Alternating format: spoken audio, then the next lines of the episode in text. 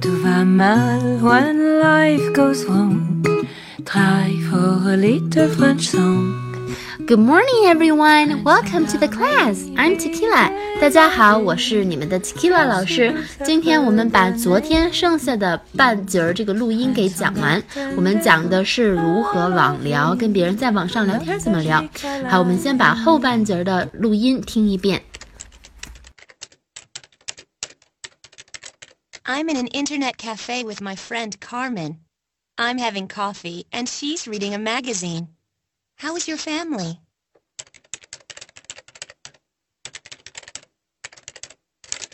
They're all fine. My father's working outside. He's mowing the lawn. My mother is out shopping. Where's your brother? John's not home. He's playing soccer in the park. Oh, wait. My mother is home. She's calling me. I have to go. Okay, bye. Bye. 好，从录音里面我们听到了他们两个人各自在哪儿。 这个 Meg 说：“I'm in an internet cafe with my friend Carmen。”好，这里面首先 “cafe” 是咖啡厅的意思，听着非常像我们的“咖啡”这个词，实际上就是一样的，然后只不过重读在后面，“cafe” 就是咖啡厅的意思。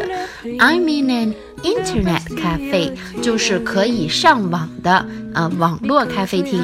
With my friend Carmen 和我的朋友 Carmen 在一起。I'm having coffee and she's reading a magazine。我正在喝咖啡，然后她现在正在读一本 magazine，就是杂志。I'm in an internet cafe with my friend Carmen. I'm having coffee and she's reading a magazine.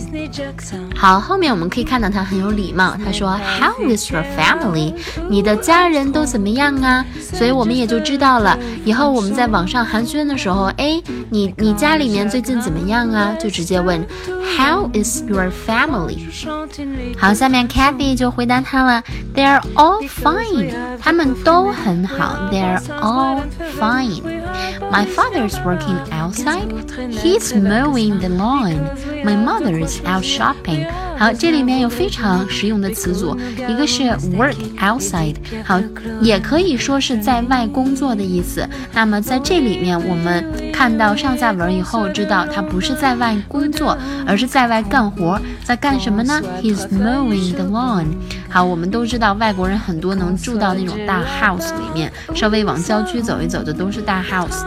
那他们就会有自己的草坪，那所以他们每天，不是每天啊，经常要做的事情就是 mow the lawn，要去除草，就用那种我们在美剧和电影里面看的除草机去除草。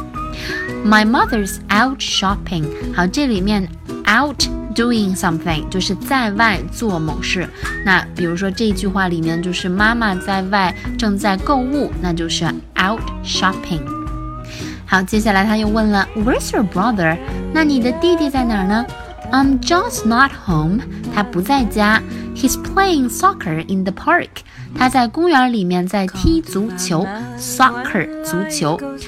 Oh wait，等一下，My mother's home。好，这里面你看他说了 My mother，就直接说 is home。那也就是说我妈妈回家了，直接说 is home 就可以了，不用再加什么 back 呀、什么 get 呀、什么 arrive 呀这些单词，不用想，直接说 My mother is home 就可以了，非常的口语化。She's calling me，她正在叫我呢。I have to go，I have to go。我们在正课里还有早读里面都讲过。 Have to do something，不得不做某事，have to go。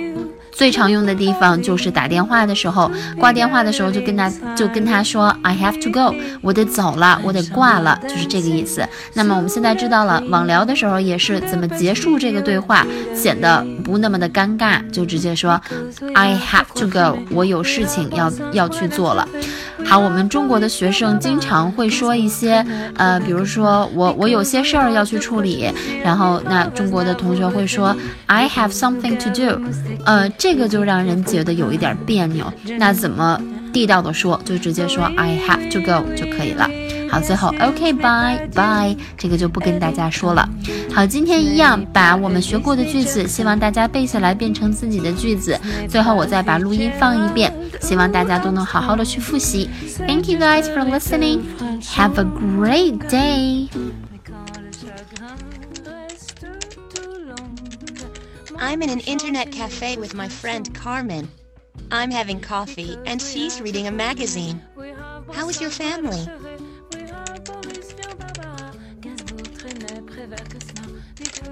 They're all fine. My father's working outside. He's mowing the lawn.